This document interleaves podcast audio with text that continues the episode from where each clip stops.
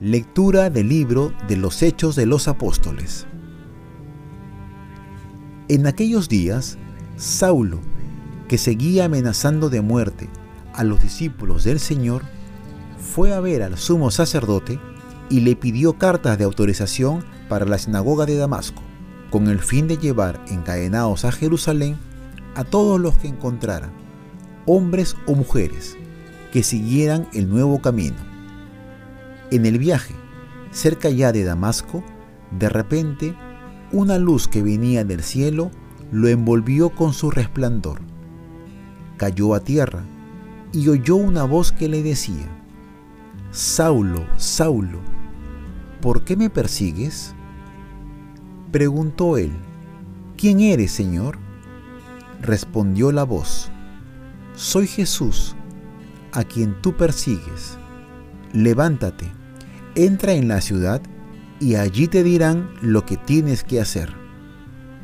Sus compañeros de viaje se quedaron mudos de estupor, porque oían la voz, pero no veían a nadie. Saulo se levantó del suelo, y aunque tenía los ojos abiertos, no veía. Lo llevaron de la mano hasta Damasco. Allí estuvo tres días ciego, sin comer ni beber. Había en Damasco un discípulo que se llamaba Ananías. El Señor lo llamó en una visión. Ananías, respondió él, aquí estoy, Señor. El Señor le dijo, ve a la calle mayor, a casa de Judas, y pregunta por un tal Saulo de Tarso. Está orando, y ha visto a un cierto Ananías que entra y le impone las manos para que recobre la vista. Ananías contestó, Señor, he oído a muchos hablar de ese individuo y del daño que ha hecho a tus santos en Jerusalén. Además, trae autorización de los sumos sacerdotes para llevarse presos a todos los que invocan tu nombre. El Señor le dijo, Anda ve, que ese hombre es un instrumento elegido por mí para dar a conocer mi nombre a pueblos y reyes y a los israelitas. Yo le enseñaré lo que tiene que sufrir por mi nombre.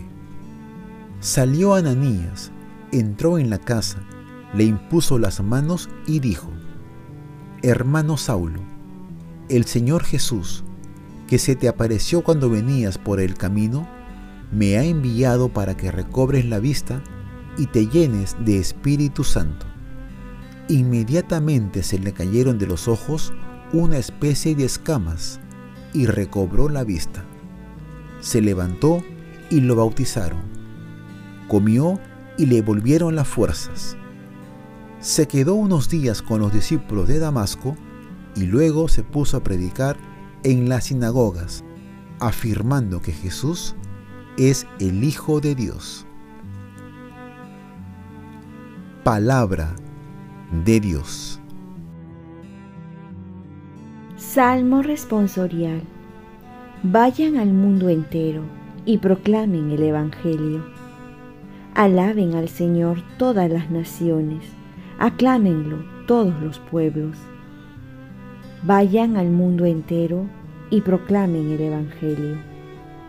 Firme es su misericordia con nosotros, su fidelidad dura por siempre vayan al mundo entero y proclamen el Evangelio. Lectura del Santo Evangelio según San Juan. En aquel tiempo discutían los judíos entre sí, ¿cómo puede éste darnos a comer su carne? Entonces Jesús les dijo, les aseguro que si no comen la carne del Hijo del Hombre, y no beben su sangre, no tienen vida en ustedes. El que come mi carne y bebe mi sangre, tiene vida eterna, y yo lo resucitaré en el último día.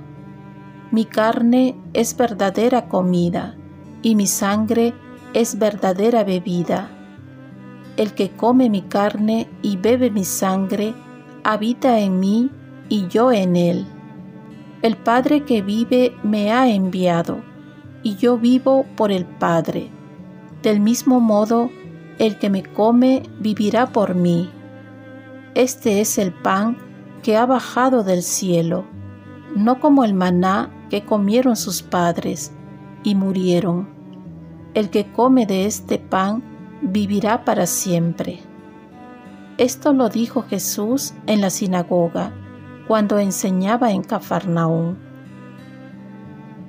Palabra del Señor. Paz y bien. Solo Jesús Eucaristía puede saciar nuestro corazón. Jesús pide a la multitud que no lo busque para saciar el estómago, sino para saciar el alma, el corazón. Y es que hay un alimento que así como el pan de cada día lo buscamos para alimentarnos, así debemos buscar el alimento que es Él mismo. ¿Para qué buscamos a Jesús? No es para tranquilizar la conciencia, no es para tener una buena imagen que uno comulga, no es por costumbre, sino en realidad porque en el fondo hay una necesidad de Dios. En realidad, el fin del hombre es unirse a Dios. Esto se hará plenamente en el cielo. Pero aquí ya podemos unirnos con la Eucaristía, donde Cristo se encuentra con su cuerpo, sangre, alma y divinidad. Las consecuencias de alimentarnos con Jesús Eucaristía es que Él vive en nosotros. Y esto es, nos vamos configurando y asemejando a Él. Jesús pone énfasis en no quedarse en el maná que trajo Moisés. Nosotros nos podemos quedar en momentos agradables, momentos de paz, de bienestar, creyendo que nos va a saciar el corazón. Y nos damos cuenta que Jesús se ha puesto a nuestro alcance. En este sacramento donde lo encontramos humildemente en un pedazo de pan consagrado, el Rey del universo se abaja para venir a nosotros. En la primera lectura vemos la conversión de San Pablo. Es una muestra que a pesar de que era un radical cumplidor de la ley de la escuela de Gamaliel, se va a dar cuenta que en el fondo estaba buscando a Jesús y Jesús sale a su encuentro. También Jesús sale a nuestro encuentro todos los días en la Eucaristía. Oremos.